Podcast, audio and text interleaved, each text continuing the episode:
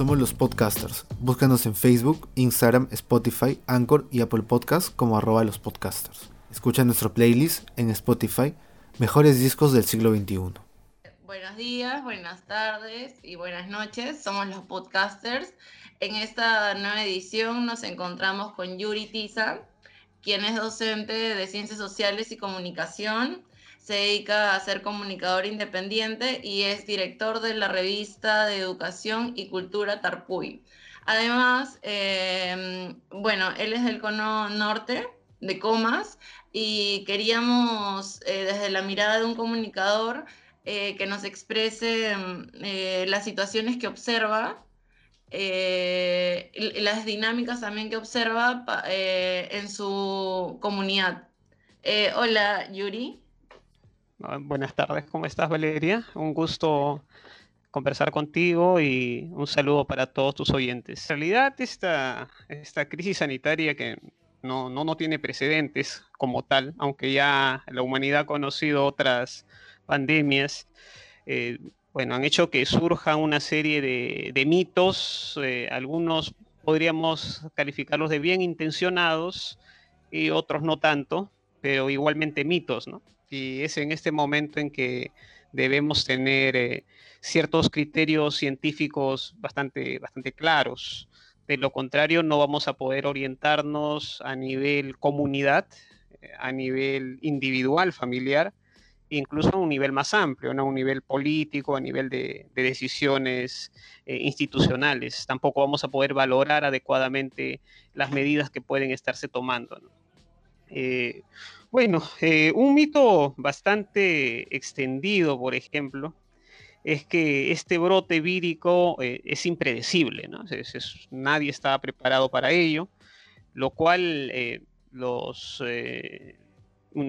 profesionales de la salud, principalmente aquellos que están más en contacto con, el problema de las epidemias, ¿no? epidemiólogos, etcétera, biólogos, microbiólogos, de hecho conozco algunos por ahí, eh, lo tienen claro que, no es así, Que, los diferentes eh, sistemas de salud del mundo no le hayan otorgado los presupuestos necesarios eh, es otro, otro tema, pero el, problema siempre estuvo ahí, este, latente. Ya tuvimos pues un, un brote en, la Edad Media, la peste negra, por ejemplo, Luego vino la, gripe, la mal llamada gripe española, ya en 1918, y últimamente se hicieron muy frecuentes. El SARS en 2002, el H1N1 en 2009, el MERS en 2012, entonces ya se acercaba eh, un brote vírico eh, peligroso. ¿Por qué los otros brotes no, no trascendieron? Porque no tenían una característica que sí tiene el SARS-CoV-2 o el más conocido ahora como el COVID-19, ¿no?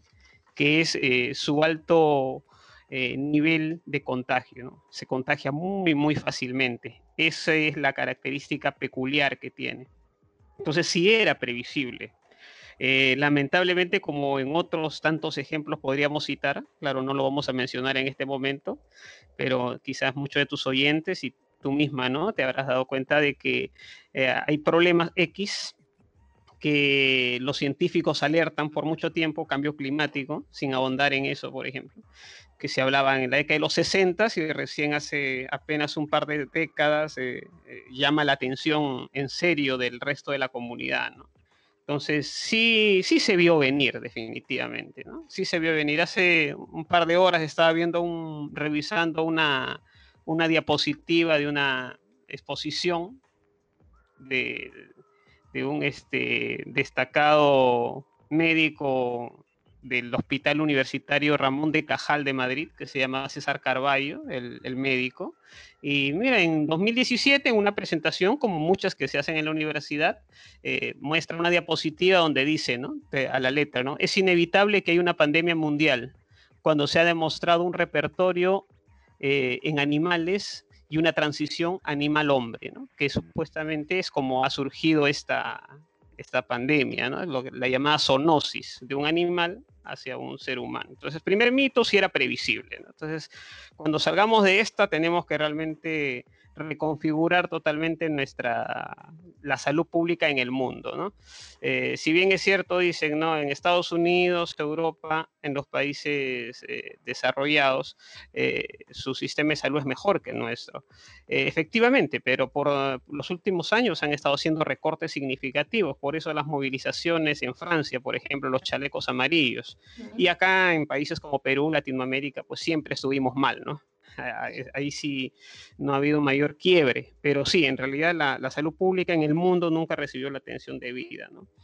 Después, este, eh, la, extensión de la pandemia tampoco dicen que, se, que era previsible, pues sí era previsible, ¿no? Uno siendo de, fácil contagio, eh, es el primer factor, y hay dos factores que son este, propios de nuestra sociedad, del momento histórico, que es la globalización. Somos un país un país peor, un mundo altamente transitado por personas y por mercancías, ¿no?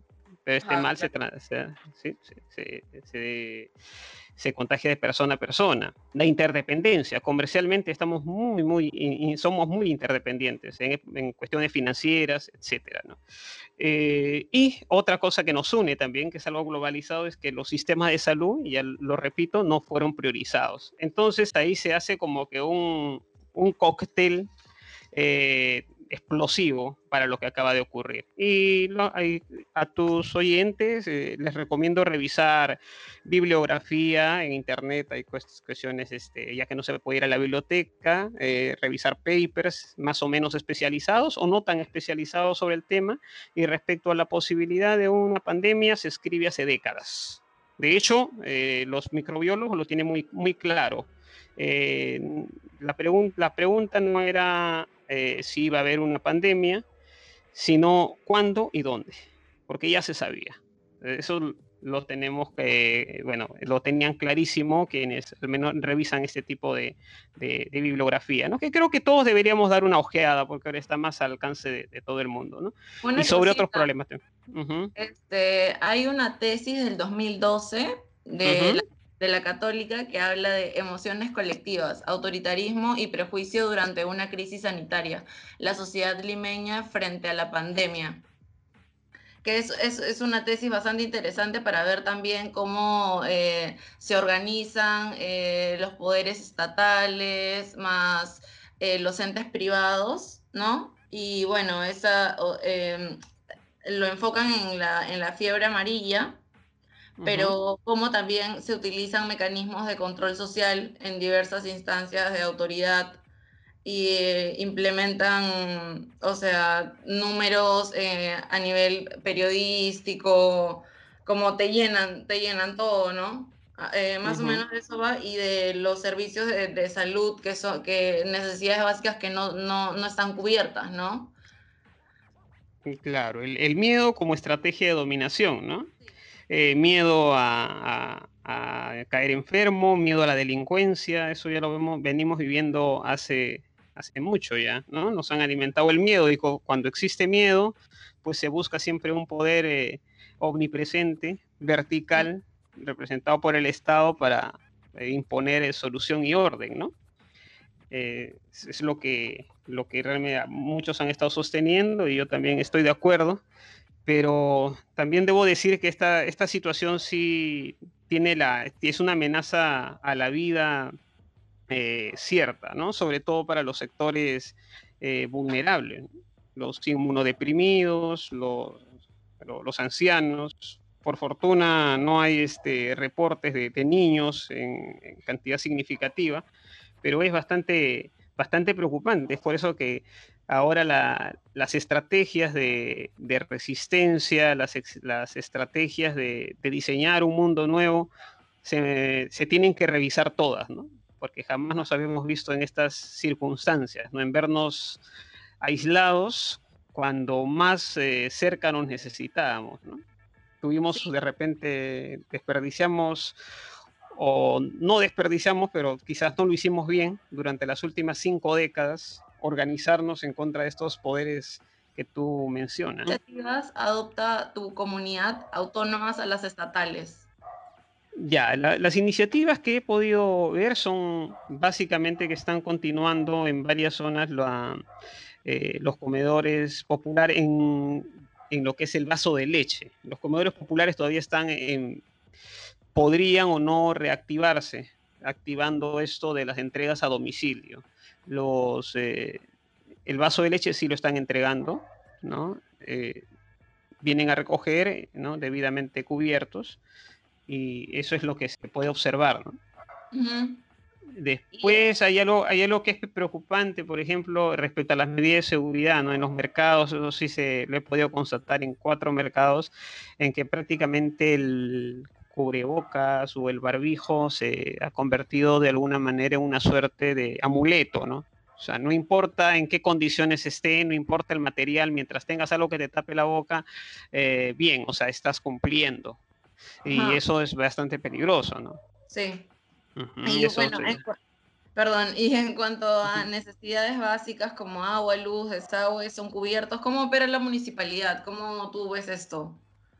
Ya, en, cuanto a en cuanto a comas, eh, es, un, es un distrito bastante amplio, ¿no? Existen zonas donde tenemos la suerte de que el servicio de agua, desagüe no se ha interrumpido.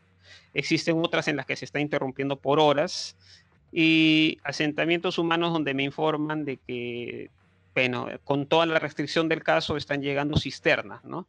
Eh, de alguna manera, sí, de alguna manera el, la provisión de agua que ellos tenían normalmente, digamos que ha mejorado un poco, ¿no? Eh, en lo que cabe, ¿no?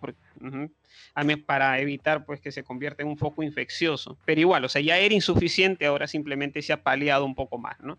Pero como, eh, como te digo, comas y otros distritos grandes son eh, muy, muy dispares, ¿no? Hay lugares donde hay todos los servicios están garantizados. Incluso te comento algo personal, en mi zona ah, me ha sorprendido porque diariamente viene el camión de recojo de basura, cosa que ocurría cada tres días. Ahora, ¿cuáles son los problemas económicos y sociales que han surgido en los distritos de Lima Norte a partir del aislamiento social obligatorio? Ah, básicamente eh, el tema de la subsistencia diaria, porque aquí la mayoría, y me puedo contar yo también, este, eh, vivimos el día a día.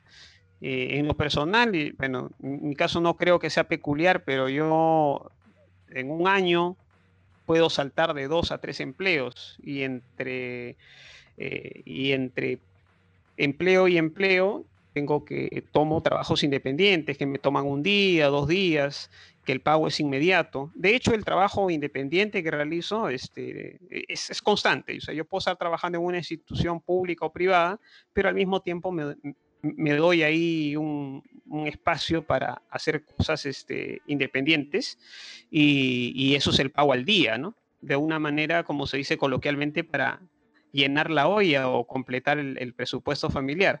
Ahora, conozco muchas personas, muchos amigos, muchos vecinos que viven únicamente el día a día.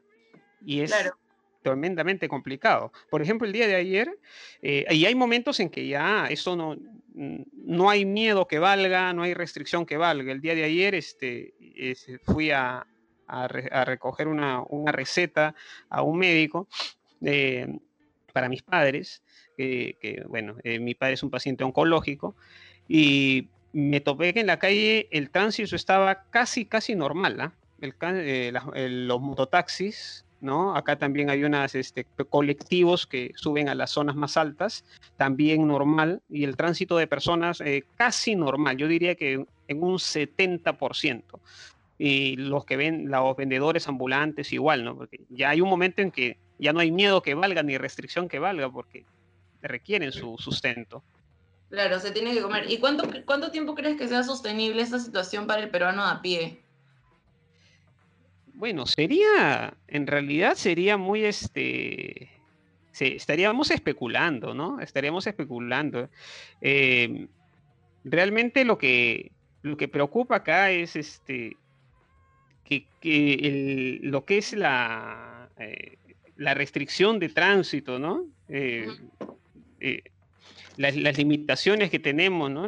el distanciamiento social o, la, o el, o el el confinamiento social, en realidad no sé cómo lo, lo, que, nos, lo que nos deja entrever las declaraciones de, las autoridades, de las máximas autoridades y de, de los medios de prensa más grandes, es que el distanciamiento social, eh, eh, por sí mismo, ¿no? Eh, la reclusión social per se va a conllevar a superar la crisis, ¿no? Y se ve en los comentarios en, el Facebook, en, la televisión, incluso en, en las calles, que bueno, si las cifras están aumentando es por los irresponsables. O sea, si todos nos guardaríamos dos meses en casa, un día salimos y alguien, no sé, pues va a levantar un sensor de virus, que no existe, dicho sea de paso, y dice, no, el aire está limpio, todo está limpio, salgan todos y nos vamos a abrazar y vamos a festejar. No, esa es fantasía.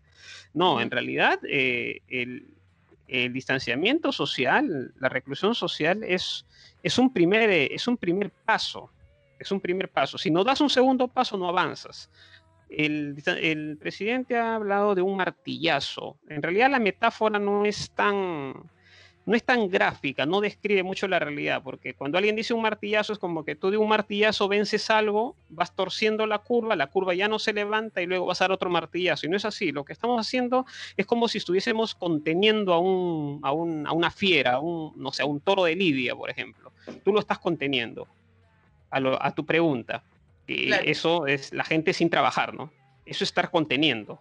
Con ese sacrificio, pero ¿cuánto dura? Si tú lo sueltas, el toro va a seguir avanzando. O sea, el ritmo de contagio se va a incrementar una vez que se que el distanciamiento social o la reclusión social se levante, total o parcialmente. Entonces, ¿para qué se hace? ¿Es necesario? Sí es necesario, pero en realidad es para dos objetivos principalmente. Primero, reducir el contagio y evitar que se sature el sistema de salud.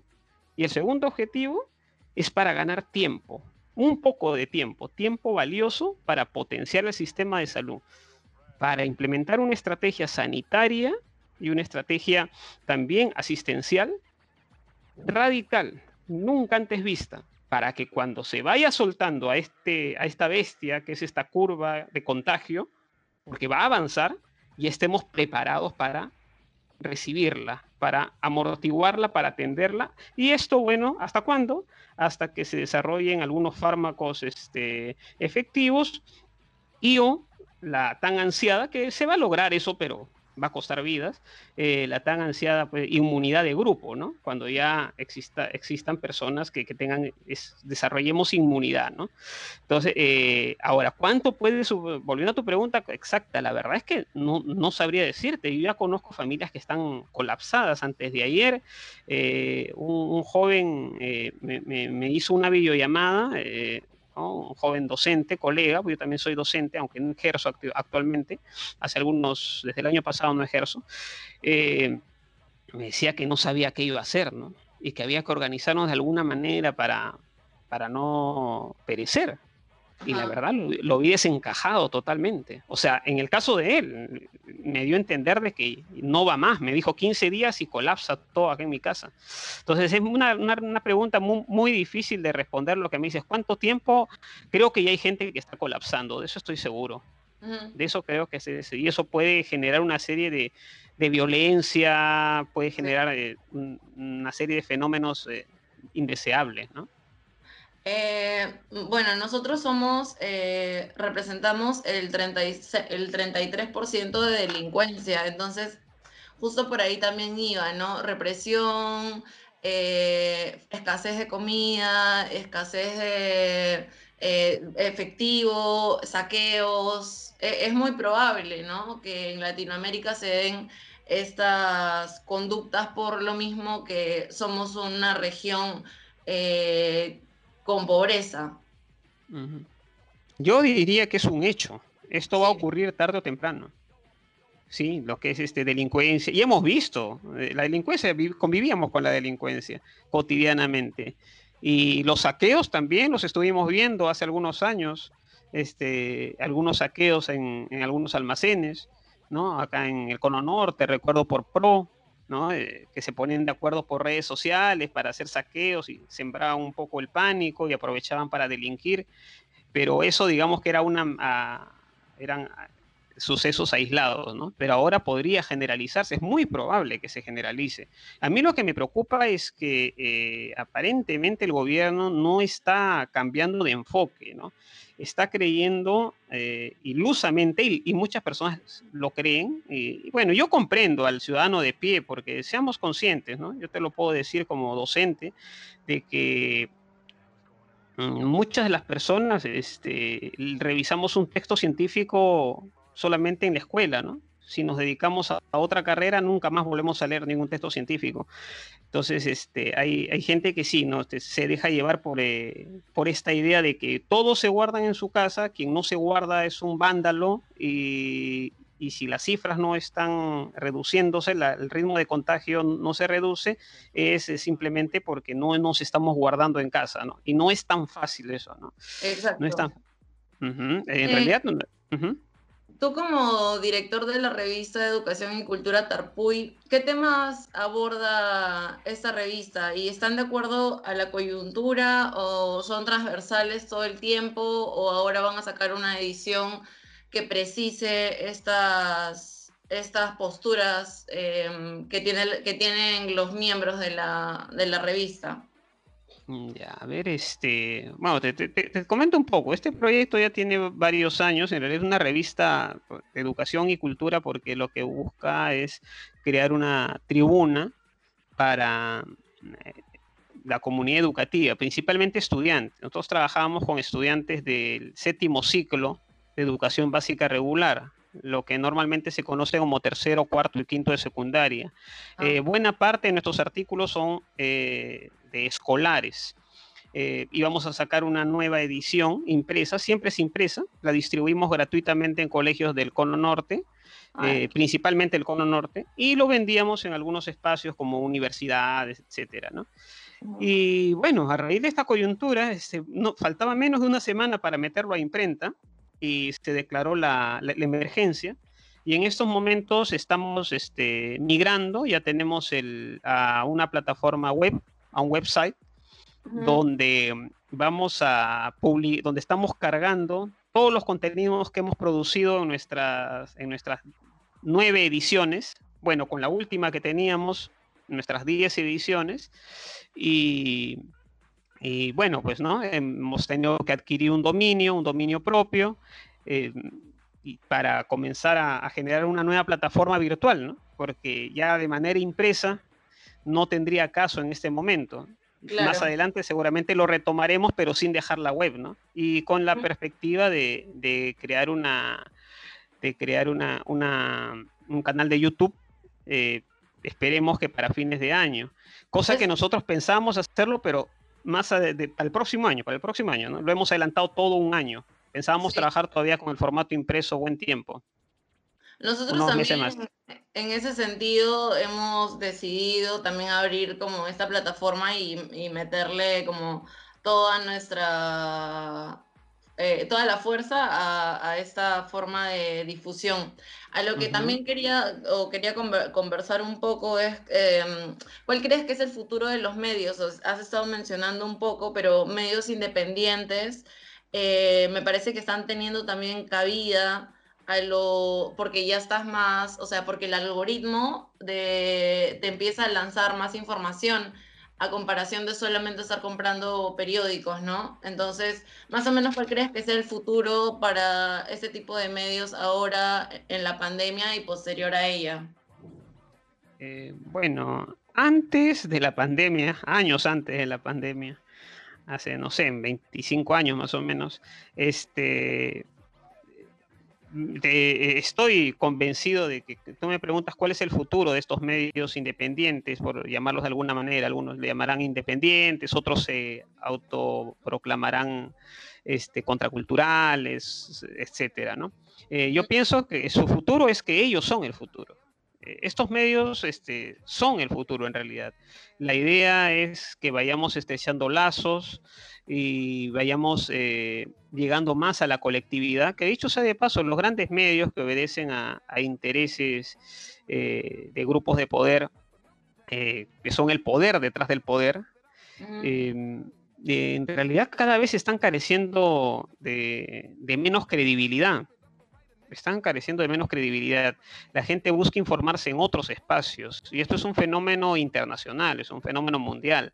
Eh, la gente desconfía de sus autoridades, desconfía de, sus, de los medios, de los medios oficiales y bueno, yo pienso que medios como el que, que están promoviendo ustedes y dentro de eso también la, la revista Tarpui, Anteriormente también he formado parte de otro, otro tipo de, publicaciones. Em, es eso, ¿no? Eh, que se vaya nutriendo más, dinamizando más el espacio de los medios de comunicación independientes o el nombre que le, que le querramos poner, ¿no? De repente irnos conociendo más, al menos en la zona, en la zona urbana son de, bastante... Eh, el Internet es una forma de, de comunicación y bidireccional todavía, eh, bastante utilizada. Sí. Eh, bueno, para ya cerrar esta interesantísima conversación, ¿quisieras dejar algún mensaje? Eh, reflexiones hay muchas seguramente del acontecimiento. en primer lugar, tomar conciencia de que lo que ah, esta pandemia es un antes y un después. Mm, incluso gente que está alineada con el status quo, los grandes grupos lo dicen, la vida no será la misma. Y sí, definitivamente no va a ser la misma. Ahora a nosotros nos toca eh, eh, trazar el camino, ¿no? ¿Será, ¿No será la misma para mejor o no será la misma para peor? Se ha, se ha exaltado bastante la figura de la, de la represión, de conculcar, suspender derechos básicos, ya sea por una necesidad este, eh, epidemiológica. Bueno, justifiquémoslos por ahí. Pero preguntémonos, de acá 3, 4, 5 años, cuando esto ya se haya superado completamente, o esperemos que en menos años, si surgiese un movimiento juvenil, valiente, como el de Chile, no le bastaría al gobierno declarar una posible, un posible nuevo brote epidémico para poder contenerlo y con la anuencia de la población, que está francamente a nivel mundial está traumatizada y no con poca razón. ¿eh? Eh, y lo mismo con los chalecos amarillos en Francia y, por, y, en realidad en todo el mundo. Las movilizaciones eh, ya estaban llegando a un punto que era insostenible para los estados. Esto le, le, llega como, como, anillo al dedo, como anillo al dedo. Pero nosotros también podríamos utilizar esta, esta, esta coyuntura, este, esta crisis. ¿Cómo así? Eh, mire, yo hace varios años, eh, con la reserva del caso, eh, pertenecí a un grupo político en el que planteamos una propuesta programática. Ojo, la revista Tarpuy no es política, es escolar, pero te cuento un poco la historia. Ajá, claro. Este, uno de los puntos, el punto 10, de estas 25 puntos programáticos para Perú era exigir el 12% del PBI para salud y el 12% de PBI para educación. Eh, en ese momento, en todos los espacios nos, nos dijeron que era el, el, 12% y el 12%. 12% para educación, 12% para salud. En aquel momento, pues nos, nos dijeron pues, que era demasiado grandilocuente, soñador, de todo, ¿no? Que eso se, sería pues para un futuro muy lejano, ¿no? No ahora, ¿no? Y, y nadie lo asumió como algo posible. Ahora, por ejemplo, este, que alguien hable no solo del 12%, sino de más, quizás eh, del PBI para educación, para salud, para educación. Educación también vemos un problema ahora con la pandemia, pero enfoquémonos en salud. Creo que la gente se la va a tomar más en serio. La gente va a decir, oye, sí, 12% para salud no es poco, es más, debería haber más. Porque sin salud no hay nada. Lo mismo, hay gente que se acostumbró y vivía, vivía como si fuese algo algo con lo cual se tiene que lidiar, algo propio de la vida, el trabajo eventual, ¿no? Sobre todo gente muy joven, gente, eh, hay que reconocerlo, gente muy laboriosa, gente muy talentosa, que tres meses estaba en un empleo y luego estaba un mes sin empleo, pero fruto de su juventud, su talento y de un poquito de suerte también, conseguía otro empleo y así se la pasaba, pues, saltando de, empleo en empleo. Y, yo he conversado con muchos jóvenes eh, profesionales emergentes y les parecía de lo más natural. Pero hoy se dan cuenta que sin trabajo estable, sin una estabilidad mínima, no hay nada. Gente que se acostumbró viviendo el día, ¿no? Entonces, ahora no, nos lleva a la reflexión, que este, esto de vivir, al, hemos vivido al borde del abismo. El problema es que con esta crisis nos da cuenta, no, no, nos lleva a darnos cuenta de que estando al borde del abismo, cualquier eventualidad nos va a terminar llevando al despeñadero. Entonces también nos puede servir a nosotros, a los gobiernos para imponer sus, sus políticas represivas, entre otras, y a nosotros para exigir exigir y también nosotros construir formas de vida eh, más sustentables, sustentables y que nos permitan estar sólidos, fuertes, unidos, fraternos, solidarios ante cualquier eventualidad. Una epidemia, una pandemia, un, un asteroide que caiga, qué sé yo. Porque todo es posible, ¿eh? Creo que eso también nos ha demostrado que todo es posible. Pero si viene un asteroide y nos encuentra todos peleándonos, nos hace papilla, pues, ¿no? Pero si nos encuentra organizados, algo podremos hacer. Bueno, muchas gracias, Yuri. Gracias a ti este por tu comunicación. No, sí, ha sido valioso, vamos a difundirlo. Eh, no, no te dejes de organizar, no dejes de realizar la revista porque es súper útil tener estos focos de mm, información, focos de lucha. Y bueno, eso, un gusto.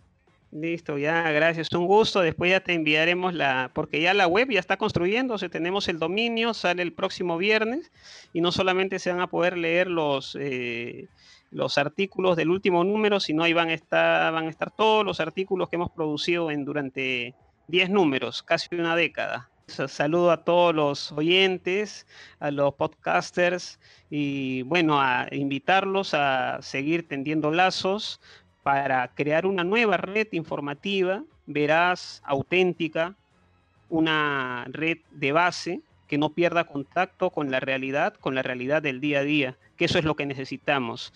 El futuro de las comunicaciones honestas eh, son ese tipo de herramientas. Gracias, un abrazo para todos.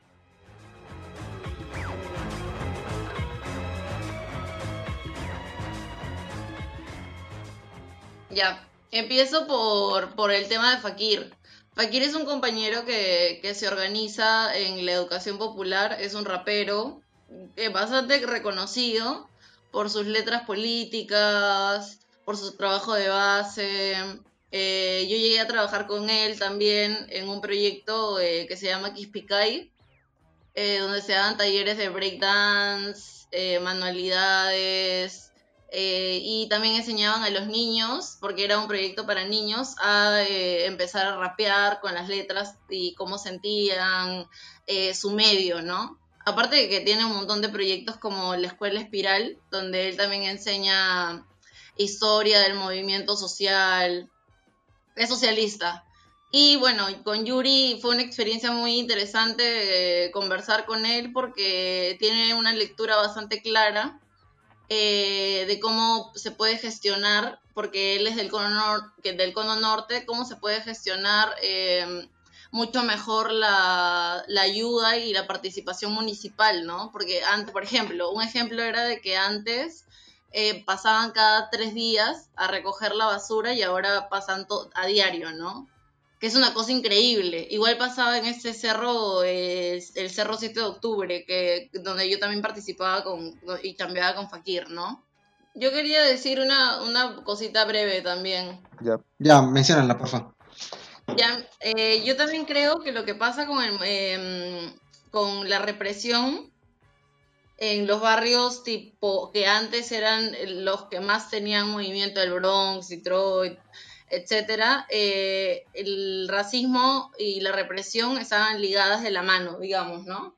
Entonces este, se maltrataba mucho y se quería como vincular el movimiento hip hop a la delincuencia, como estabas mencionando tú, Rubén, pero eh, ah, no nos estamos dando cuenta que, o sea, ahora la música, por ejemplo, la música que está de moda ahora eh, ha utilizado las herramientas del, hip hop y las ha utilizado para una producción personal, individual, donde gana muchísimo, ¿no?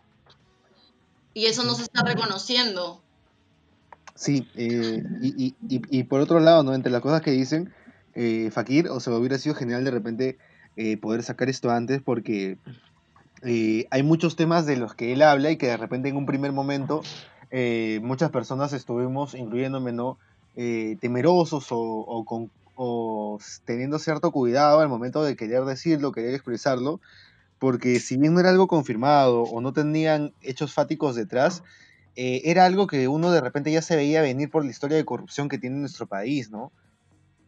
Y de eso viene lo de lo, que él comenta, ¿no? De cero protocolo para la, detención de personas y que al final esta detención de personas habría sido motivada por la necesidad de, de, tener que registrar en video y, que cada policía tenía que registrar una, eh, una, cierta cantidad o un cierto número de detenidos, ¿no?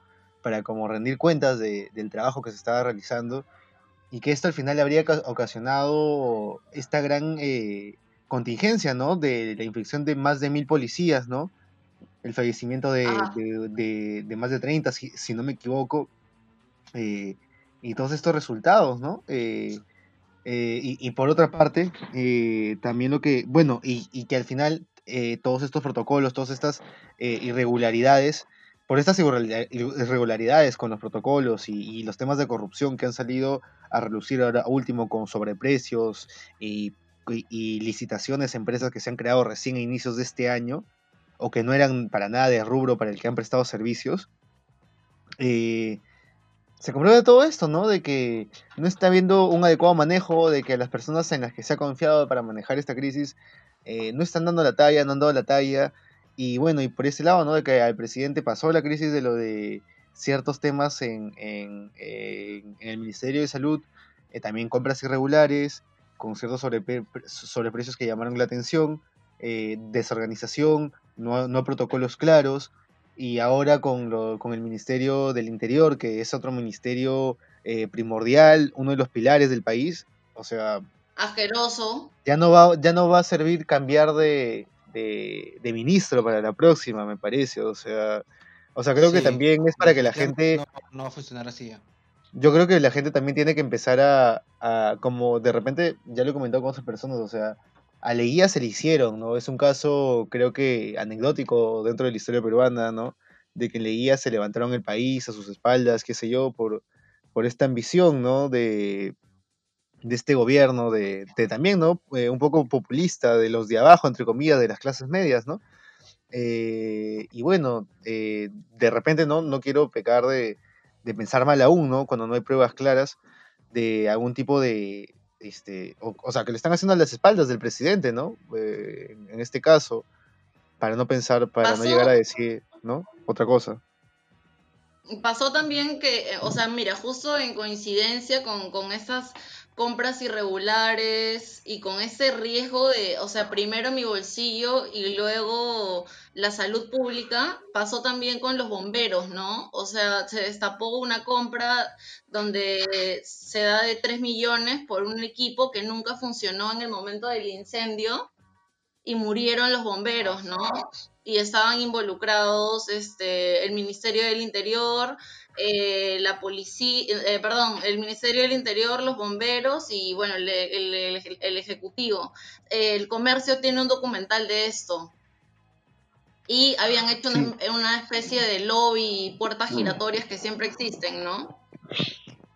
O sea, claro, y, y, no sé, ahí te das cuenta de que de repente esta postura, algunos la, pueden ver eh, de repente muy de una tendencia, de un color político, pero o sea, no, no uno no está criticando la labor de la policía del día a día, la labor de las personas que están cuidándonos todos los días o que están eh, haciendo efectivo el control ¿no? en primera línea o de los o de los médicos o de los bomberos para nada, o sea, es con, o sea, hay policías a donde les llegan mascarillas que creo que vencidas. Eh, otro lote que está con sobrecosto. Un rancho que llega frío pero que cuesta 80 lucas cada rancho. O sea, son cosas Chicos, eh, ustedes los, ellos mismos, ¿no? Claro, de las mascarillas falsificadas que supuestamente están llegando acá por importación. No tengo idea, no, claro, no. No, de parte del gobierno. No lo he visto, no de he visto. China. Sí, de China. Sí. Estamos viendo también esa cuestión, ¿no? O sea, toda esa medida de implementos o de salud no está viendo ahorita como una como una medida drástica, ¿no? Si es, son originales y si son funcionales, ¿no? Solamente hay como importarlo. O sea, y cualquier empresa privada que se, que se encargue de importación puede, puede importar estos productos. Así que. O sea, creo que. o sea, de hecho, ya, ya han sacado el Digemit.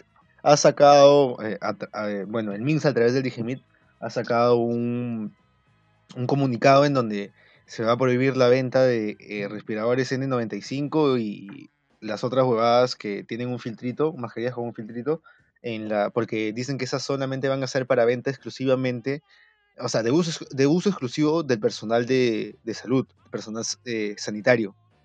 Entonces, este, mencionan eso, así que solamente va, para el público en general va a estar disponible mascarilla quirúrgica y mascarilla de tela confeccionada de X maneras que sea totalmente, este, que te cubra totalmente, o sea, ya se comprobó que no, o sea, la ciencia lo dice, no es eh, eh, lo más recomendable, lo más recomendable sería de repente una N95, pero el tema es este, la información cambia constantemente de acuerdo a las necesidades, ¿no?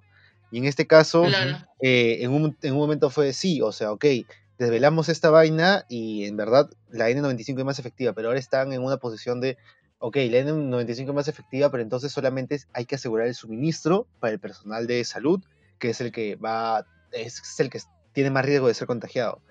Y o sea, está bien, pero es como... También, vaya, o sea, ¿no estamos jugando todos o qué, no? Toda información de que lo, en el hospital, o sea, los policías están utilizando mascarillas que ya están sucias, que tienen, que no, que las usan días, que no las pueden lavar por, por tiempos.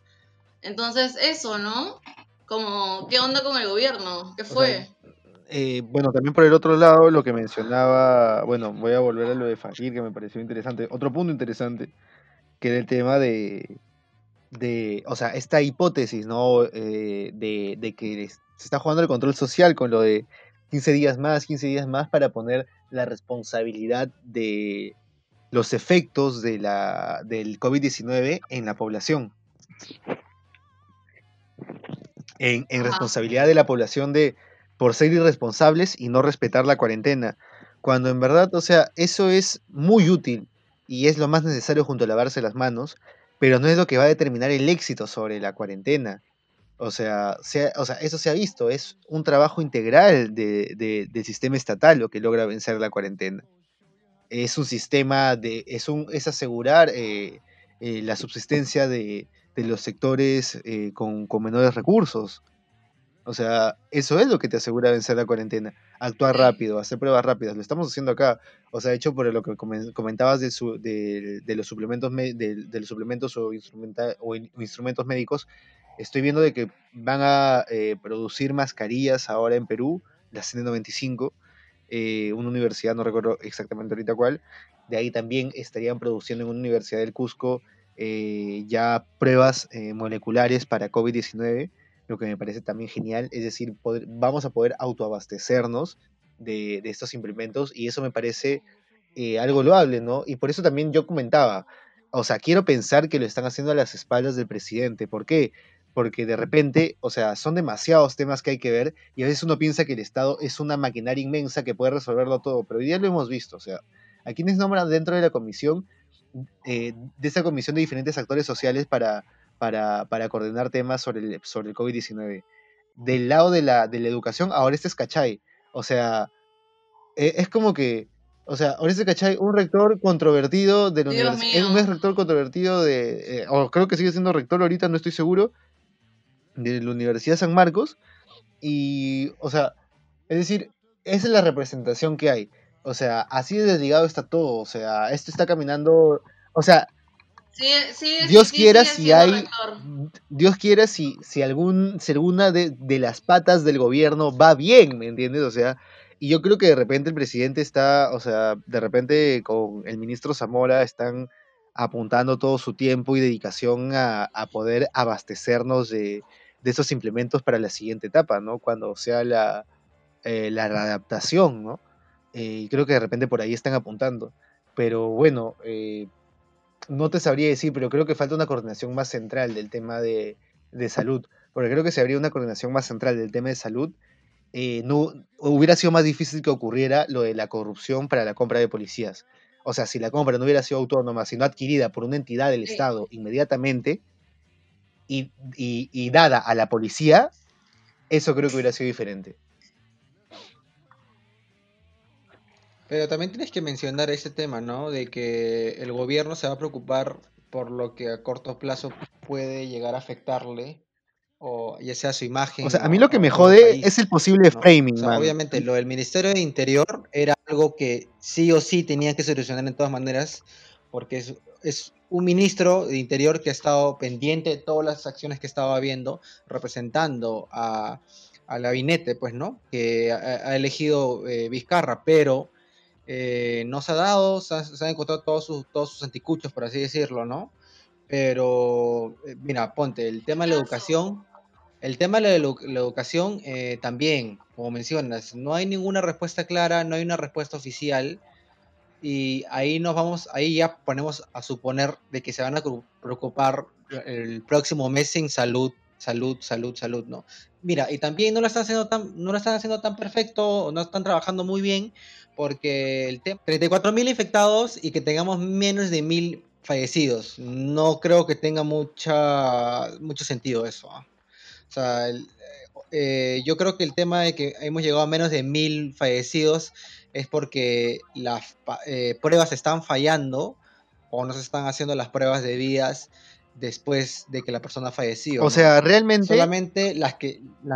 O sea, realmente hay un proceso de sinceramiento de cifras luego, como ha sucedido en China, como de repente también ha sucedido en otros países, eh, por, la por la premura del momento, eh, por la rapidez con la que suceden las cosas y las prioridades, como hablábamos anteriormente, eh, muchas veces se retrasa este conteo. De hecho, este, en China, y como ha sucedido, en otros países y como de repente va a suceder en Estados Unidos, eh, por este tema de la premura del tiempo y las prioridades, como mencionamos anteriormente, eh, lo que se ve primero o, eh, es hacer los protocolos de salud que puedan salvar vidas. Y el tema del conteo de los fallecidos es lo que de repente no, no es lo que se le presta más atención. Y hay hasta, bueno, hay, he, podido leer algunos estudios en donde se comenta que en, estos casos eh, hay un 30% más aproximado de contagiados eh, cuando tú sinceras las cifras. Pero, o sea, lo que también se han escuchado, ¿no? Eh, información de ojo público, ¿no? Es de que, y también que ha salido en gestión recientemente, es de que los crematorios, al menos hasta hace una semana o un par de semanas, una semana, un poco más, han recibido hasta mil cadáveres por coronavirus, solo un, solo un, crematorio. Entonces como que, o sea, ahí eh, de repente algunos están empezando a pensar mal o a decir que el gobierno está ocultando cifras, pero yo diría que también hay un proceso de sinceramiento y que de repente es más lento de lo que pensamos. O sea, recordemos que los mecanismos del Estado son bastante lentos, de hecho, para tomar una decisión, eh, para lograr algún acuerdo entre siquiera ministerios o siquiera viceministerios, en verdad es un latón. El día de hoy que estamos grabando este podcast, miércoles 29 de abril, estamos con 33.931 contagiados y 943 muertos. Como le acaba ahorita de comentar Rubén, estas cifras de fallecidos lamentablemente no están siendo contabilizadas de una manera rápida y eficiente, ¿no? Entonces, por ende, esta se va a equilibrar. Claro, sí, es normal, claro. Hasta, hasta el propio China lo, ha padecido, ¿no? Entonces, eh, pero hay gente, hay gente que lamentablemente está chequeando las cifras de muertos y dice, ah, hay pocos, eh, te puede poder salir. he llegado a tener eh, eh, amigos que viven o, cerca del centro de Lima, Lince, Jesús María, y me dice que hay ciertos mercados en el que está habiendo como una actividad normal, ¿no? O sea, obviamente la gente se está cuidando con tapabocas, guantes, pero la, el flujo de personas en la calle es como si no hubiera un toque de queda y eso de verdad va a preocupar, ¿no? Porque lamentablemente, y como voy a repetir en todos los episodios pasados de la cosa pública, esta enfermedad tiene una... Eh, los síntomas empiezan a aparecer 14 días después. Y, la, y, el peruano, o bueno, no, no creo decir peruano, bueno, las personas eh, tienden a, a, no preocuparse por ello, ¿no? Y eso, está, y eso va a afectar a la larga. eh, obviamente, hay que volver a considerar esto. Si que ni en Italia ni en España han quitado el toque de queda, la gente piensa que el 10, el 11 de mayo se va, no va a haber una ampliación más. Yo creo que no. ¿ah? Yo creo que no. Sea, va a haber como otra vez, va a seguir el aislamiento, algunos rubros van a seguir trabajando, pero parcialmente, ¿no? Como hemos estado viendo con los deliveries, que hay ciertos restaurantes que van a tener que hacer el servicio de delivery. Ahora, también el tema de que, o sea, por ejemplo, en cuarentena, tres días eh, se ven como que se cierre todo y el domingo también, y los demás días poder transitar, circular, etcétera. Es como preocupante porque no puedes abastecer para toda una semana todas las cosas, ¿no? O sea, yo sé que nosotros podríamos, pero realmente quienes no, quienes no es, lo, lo, o sea, por, por quienes deberíamos pensar, ¿no? o sea, y, y, ahora tú, tú que comentas eso, este, voy un poco a lo que comentó Yuri, eh, no sé si puedes comentarnos un poco más de él eh, y de Tarpuy. Eh, porque bueno, ¿no? En lo, en lo que nos comentó, ¿no? Ahora que pusimos antes su, su audio, eh, el tema de lo importante que en estos tiempos, o recordar lo importante que, eh, o en estos tiempos recordar lo importante que, es la estabilidad laboral, ¿no? Eh, tener una, una, estabilidad de, ese tipo para poder afrontar este, este, este tipo de situaciones, este tipo de, de, crisis, ¿no? Y creo que de hecho el Estado de Bienestar se creó, y bueno, y las Naciones Unidas y todos esos organismos muy esperanzadores y, y, en pro de la humanidad se crearon en un momento en donde, eh, los, ¿cómo se podría decir? Mm, la vida, eh, o sea, creo que dimos, creo que hemos dado muy por sentado eh, las cosas, como que la vida va a seguir hacia adelante y nada nos puede parar como, como sociedad o como especie. Y creo que al menos en esa época todo era más inestable. Entonces había la guerra, la posible guerra nuclear, salían de dos guerras, ¿no? creo que en esa época de repente se concebía el ser humano más vulnerable de alguna manera. Y bueno, ¿no? Este. Y creo que por eso, ¿no? El estado de bienestar, ¿no? Algo con que sostener al ciudadano, ¿no? En donde puede empezar una base común. Y en este caso, este. O parte de un estado, ¿no? De derecho, ¿no? También es eh, poder yo creo que garantizar ¿no? el empleo o, o, siquiera no brindar las oportunidades para que éste sea formal o estable. Y porque hay gente muy empeñosa, o sea, talento no falta, eh, esfuerzo no falta, o sea, sí. ese es el tema, ¿no? Hace poco estaba leyendo una, una, este, una crítica que iba más o menos hacia la, crítica a la competencia entre los artistas, ¿no? En cómo eh, maximiza también eh, su ego, o su ego es maximizado por eh, aquí está. ¿Cómo abordar un problema estructural? Notas tras leer Paren la competencia ya, que era un llamado a, periodistas y a instituciones a tal vez no financiar eh, a, grandes artistas, sino a pequeñas acciones que son colectivas. Y justo también iba, iba, un punto también al, al, de Yuri, ¿no? Al que Yuri comentaba, porque ellos reparten eh, las revistas en, de manera gratuita a los colegios del, del Cono Norte, pero también están buscando una difusión un poco más amplia, ¿no? Y abrir esos puntos de cultura y abrir esos puntos de educación y que más sea eso a la sobreexposición de, del ego del artista, ¿no? Más o menos por ahí iba un poco.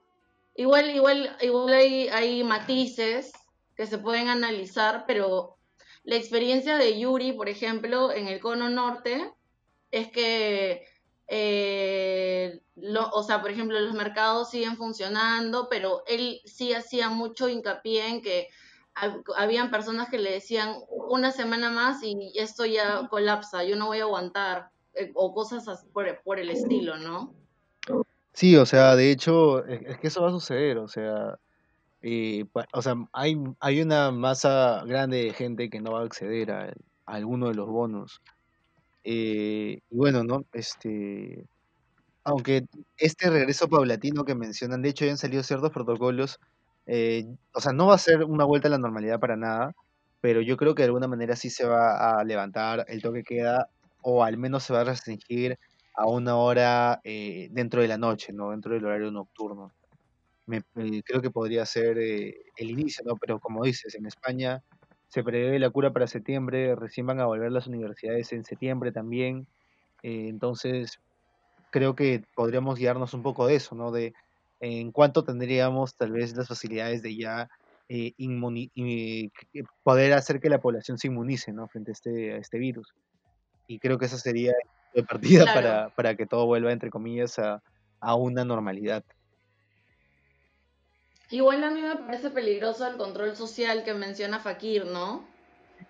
Eh, las movilizaciones, eh, o sea, ahora, bueno, hay movilizaciones y cacerolazos, pero son como desde tu casa y no, no hay mucho alcance, digamos. Por ejemplo, lo de Chile también se detuvo.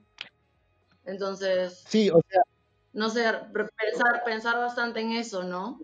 Pensar como más, más organizada, digamos. O sea, me parece una, una, o sea, si bien no, o sea, no, no creo que haya una conspiración detrás o, algo configurado de esa manera, pero sí creo que puede ser peligroso la instrumentalización que se hace de, la crisis, ¿no?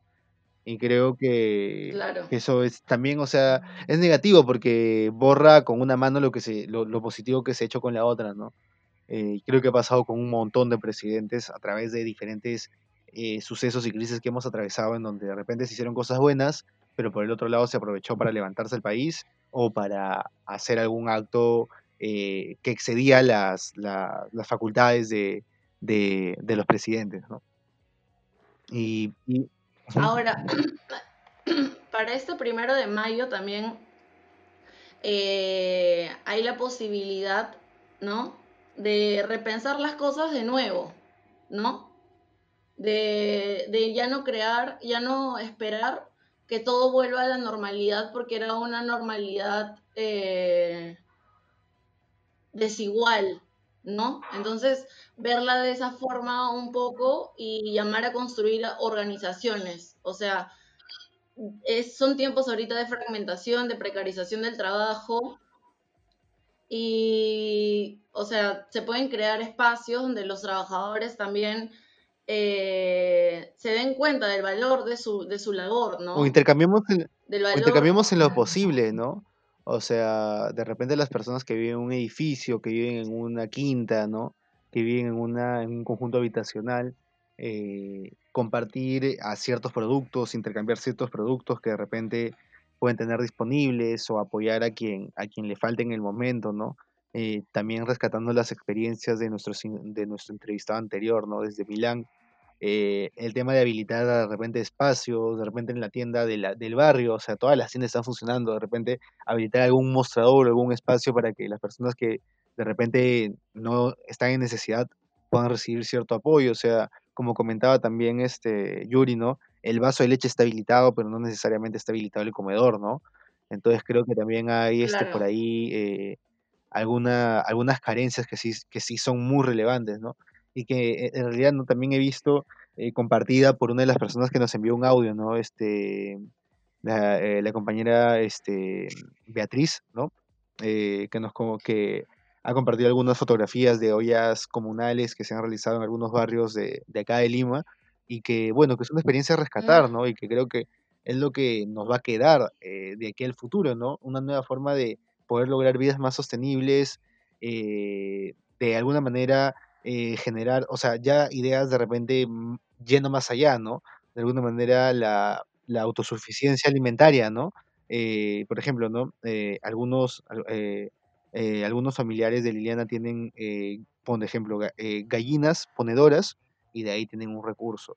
No sé, otros amigos tienen huertos urbanos, ¿no? Hay otros recursos, o sea, es como que de alguna manera agenciarse de esas cosas y si tienes la posibilidad, ver el tema de organizarse mediante el Internet, mediante las redes sociales, de generar de repente algún tipo de negocio, alguna idea a través de este medio, si es que tienes la posibilidad, ¿no?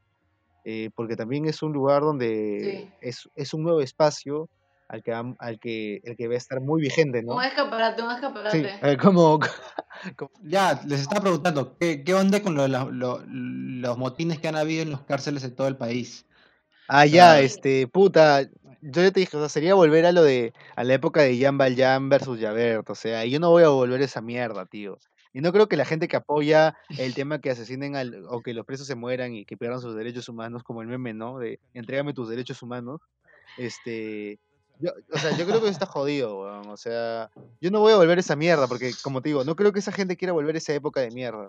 O sea, donde hay anarquía, donde te pueden matar, o sea, de repente tienen el dinero suficiente. Oye, aguante el anarquismo, ¿ah? Por No, favor, pero, o sea, anarquía en el sentido tal vez más nihilista, ¿no? De destrucción porque sí, ¿no? O sea, sabemos que no, que el ser humano, o sea, ah, no sé, yo soy partidario no tanto de, de Rousseau, sino de Hobbes. O sea, el hombre es una mierda hasta que tú le creas una Ah, sociedad. chucha. O sea, yo no, Yo, yo de mala te- yo de mala que testa. menciona. O sea, yo no creo que el hombre sea bueno en sí mismo. O sea, yo creo que necesita un, sistema en el cual, o sea, que, le- que, le- que lo rija de alguna manera. O sea, no digo que necesariamente tiene que estar sometido, ¿no? Pero sí debe tener alguna organización para poder aspirar a, a algo, algo superior. O sea, no necesariamente una, una, o sea, no sé, una comunidad, un amigo, una pareja, ¿me entiendes? Una familia. No necesariamente tiene que ser, puta, un pueblo, un estado, ¿me entiendes? O sea, pero sí creo de que eso le da como cierto, cierto sentido a la existencia, ¿no? Entonces, este, entonces Sí. creo que, puta madre, me, me perdí la idea. Ah, ya, entonces yo creo de que eso le da como cierta organización y te da, te pone en tu sitio, ¿me entiendes? Te da humildad, te enseña solidaridad, reciprocidad. Entonces, yo creo que de otro lado, o sea, si bien puedes ser independiente, puedes llegar a ser muy egoísta. Y si eres muy egoísta, vas a ser muy miserable. O sea, en cuanto a que eres muy mezquino, Sí. en cuanto a que vives en una constante situación de no entregar porque crees que te va a faltar en algún momento. Y si bien, o sea, debes de ahorrar y Claro. prevenir, o sea, es esa vaina, ¿no? De, como dicen los, los, los que te suben a, a vender caramelos, ¿no? Dicen, tipo, no te hace ni, ni pobre a ti, ni a mí me hace rico, No maña. te, claro, no te haces ni Ni rico ni rico ni pobre te pobre. vas a quedar, mañas, como dice Draco Troglodita. Claro. Entonces, este, Pero esto, mira, esto, eso lo que acabas de decir, creo que va a estar, en- se la va, se la va a estar poniendo en la mente de las personas, ¿no? De que ahora que no están trabajando, de que está habiendo escasez, de que probablemente algunos estén eh, han sido despedidos arbitrariamente, pucha, cada sol va a contar, pues, ¿no? Entonces ya cada persona va a ser más individualista o va a pensar en su propio beneficio, ¿no? Por esa Es que el- crisis que se es que el tema es que si pensamos así, los doctores se van a, les va a llegar al culo y van a decir, oye, ¿sabes qué? Voy a vender la puta patente. Entonces, si el doctor vende la patente, nos jodemos todos. O sea, si no avanzamos como grupo, o sea, ya, amén, si quieren que los globalistas, estos que quieren homosexualizar a nuestros hijos y, eh, imponer un nuevo orden mundial, si quieren unir a la población, pucha, tenemos que unir para encontrar una vacuna, men. O sea, en vez de utilizar a los aliens, utilicemos buscar una vacuna, man. Ah, volviendo al tema del- de los presos, eh, yo también creo en, la- en que tiene que ver con la limpieza social, ¿no? Sí, o- Bueno, sí, pues, ¿no? Eso- ellos están en, en- en- en la parte al final, ¿no? En la parte de abajo, los, los espectorados de la sociedad, ¿no? claro, o sea, Claro. eh, es cierto, ¿no? Que, Y dicen como, ah, bueno, no me, li- no me, no me ensucio las manos, yo no maté a nadie, mañas, o sea, so- se murieron dentro del penal. Como que eso, o sea, esa lógica, ¿no? exacto, y es como que cualquiera podría, o sea, realmente cualquiera podría estar en la cárcel. O sea, no es que, de, o sea, es la situación y el entorno, el contexto en el que tuviste suerte de, de nacer y de crecer. O sea, son las oportunidades que tuviste, man, ya, o sea, eh, o sea, no creo que nadie, ninguna persona que conozco haya tenido que estar en una decisión de vida o muerte en el que haya tenido que, no sé, que robar por tener hambre o en el tema de que haya, no sé, tenido una familia maltratadora o un, o un historial de violencia y desamparo que lo haya llevado a ser una persona de, o sea, una persona despreciable con los demás, ¿me entiendes? O sea, yo no estoy en ese contexto Claro. yo no sé, yo me siento con mucha suerte. O sea, y creo que un montón de gente también, o sea, y de verdad no creo que nadie de los pitucos y, y pitumizos que tengo en, en, en redes o, o que, o, o- o con los que tengo relación, creo que ninguno, creo que ninguno de ellos este, haya pasado por situaciones tan terribles como para apuntar con un dedo y, y, querer, y, y, tal vez como que querer decidir sobre la vida o la muerte de una persona, ¿no? O sea, yo no creo que deberían salir, yo no creo que deberían salir tampoco, o sea, yo, o sea, van a salir 5.000 presos, sí, mañana tal vez es un momento de enojo, ¿no? Es un, es, es un momento de mucha rabia. Mucha gente, o sea, cuando dijeron eso, yo dije, mierda, esta huevada se vuelve la purga, mañas, la puta purga, la puta purga, la real purga. Pero, o sea, no es, o sea, es analizar cada caso. Y si el Estado, si el gobierno no, no se va a dar el tiempo de analizar cada caso y que no suceda, ¿no? Por ejemplo, me citan este caso hoy día, ¿no? De, de un tipo que lo liberaron en Argentina y que fue a matar a su hija de nueve años. Ni bien salió. Brother, lo habían metido preso porque mató a su esposa. O sea, no, no tomas eso de antecedente, o sea, no te pones a leer el expediente, o sea, entonces vemos. A los que han soltado, a los que han soltado es por pensión de alimentos. O sea, mira, posiblemente sea una mierda. Claro, a eso quería, pero las personas que no están saliendo son personas que están eh, con delitos eh, relacionados al terrorismo, eh, homicidio, intento de homicidio, eh, secuestros, ¿no? Pero los que tienen, no sé, están eh, metidos en la cárcel por pensión, pensión de alimentos, pues van a llegar a salir, ¿no? Pero voy, a este tema. ¿Qué tanto va a ser el, la cuestión de salir, si está yendo todo este tipo de motines, cuántos nuevos contagios habrán, cuántos lamentables fallecidos habrán dentro de una semana o dentro de dos semanas. Entonces, la medida no ha sido acatada o ha sido realizada con, anticipación y ya estamos viendo las consecuencias. Claro. Es que se, sabía, o sea, se había, se había ya pensado en, el, en cómo iban a hacer con los, con los presos, ¿no? claro, y mira, ya, ya, hay, ya hay gente de, del INPE que está falleciendo, ya hay eh, trabajadores del INPE que están falleciendo por coronavirus, por ejemplo. O sea, es como, ¿cuáles son las medidas que están tomando ahí? O sea, nadie, nadie está diciendo que necesariamente los, o sea, los liberen, ¿no? Pero que tengan las, eh, o sea, que las necesidades del, del, sistema penitenciario se vean cubiertas para que no hayan peores consecuencias en general. O sea, esto no solamente va, a afectar a, a, los presos, hay un gran aparato, hay un gran grupo de gente que funciona a raíz de estos, de, de estos lugares y que puede ser contagiada. Claro. Y hay otra, y hay otra población que siempre va a decir, eh, por ejemplo, no, ya que se mueran, man, es que hay que dejarlos morir, son como la lacra de la, son la lacra de la lacra, entonces o sea, no merecen, no merecen derechos humanos, digamos. No, derechos humanos, sí, pero bueno, o sea, se, se, restringe el derecho a la libertad y ya está. Si se quieren quitar otros, otros derechos, vamos a un referéndum o que lo decía la Corte Interamericana de Derechos Humanos, nos salimos de ahí, etc. Pero no es que de la noche a la mañana tú decides, oye, la puta madre, quiero esto porque lo deseo y sí. O sea, si no, viene cualquier otra persona y dice, ah, ok, no hay ley, no hay ni mierda, ah, yo también hago lo que me da la gana. Y así terminamos como México, o sea, como Colombia. Y no creo que a las, a las personas peruanas, no creo que a los peruanos eh, les gustaría estar ni como Colombia ni como México. No, no, no creo. No, definitivamente no. Ojo, que hemos tenido solamente información oficial de parte del gobierno de cómo están los penales en Lima. No, no tenemos ahorita datos o información actualizada de lo que está pasando en las cárceles o en las prisiones en provincia. ¿no? ¿Qué estará pasando en Puno? Nadie sabe qué está pasando en Cerro Pasco, nadie tiene ni idea de cómo está. ¿no? Entonces, esperemos que también la situación esté un poco más o controlada para fines de esta semana. ¿no? Sí, sobre todo por lo, o sea, también pensar en, en, los servidores públicos, ¿no? Que, que se desempeñan en estas áreas.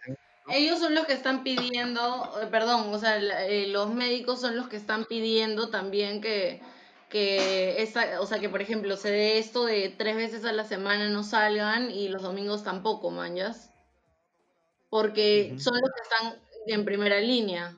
Sí, o sea, creo que en verdad vamos a tener que, o sea, en estos, eh, hasta que se acabe la cuarentena, ¿no? en, este periodo de tiempo que queda de, de, dos semanas aproximadamente, se van a tener que poner muchas cosas en la balanza, ¿no? El tema de eh, priorizar la salud, si se prioriza la salud, cómo va a ser el tema económico de las familias peruanas, si se prioriza la economía, ¿no? ¿Cómo va a ser el tema de la salud de las familias peruanas? O sea, es una, es, es, un, es el gato y el ratón, el gato y el ratón, ¿no? O sea, es como eh, un problema que, o sea, son, son soluciones que, que los daños colaterales también son muy, eh, son, son, son importantes y, y- y- y- relevantes, ¿no? Entonces, creo que el Ajá. gobierno va, va, o sea, igual creo que si sigue esa línea de poder abastecernos eh, de forma autónoma en el territorio nacional sería genial eh, con este tema de los, de los implementos médicos. Y ya bueno, y, y en esto de la comisión que se ha conformado para, para combatir el COVID-19, la corrupción eh, frente a estos procesos de licitación del COVID-19, también es una iniciativa que espero ojalá funcione y, y la mejor de las suertes. ¿no? Eso sería todo hoy en la cosa pública. eh, gracias a Arnold y Valeria otra vez por eh, salir una vez más en, en- en este segmento, eh, hablando lo que a nadie le importa sobre política y otras huevadas. Y, y bueno, nada, este, si son organizaciones, comunicadores, compartan, o sea, mm, si quieren eh, que compartamos algunas iniciativas o algún, o ustedes mismos quieren compartir algún parecer, alguna hipótesis, también compartimos hipótesis conspiranoicas, si tienen algún video, si han vigilado los cielos, cualquier huevada, nos avisan. Y bueno, nada, pues, ¿no? Eh, eh, probablemente estemos haciendo Sí. más episodios de la cosa pública porque la situación de cómo está llevando el gobierno esta crisis sanitaria va a tener mucha, mucha información que probablemente en medios no van a mencionar. Ya saben que pueden escucharlo en todas las plataformas digitales y también en YouTube. Y nada, compartan y comenten este episodio si les gustó. Nos vemos. So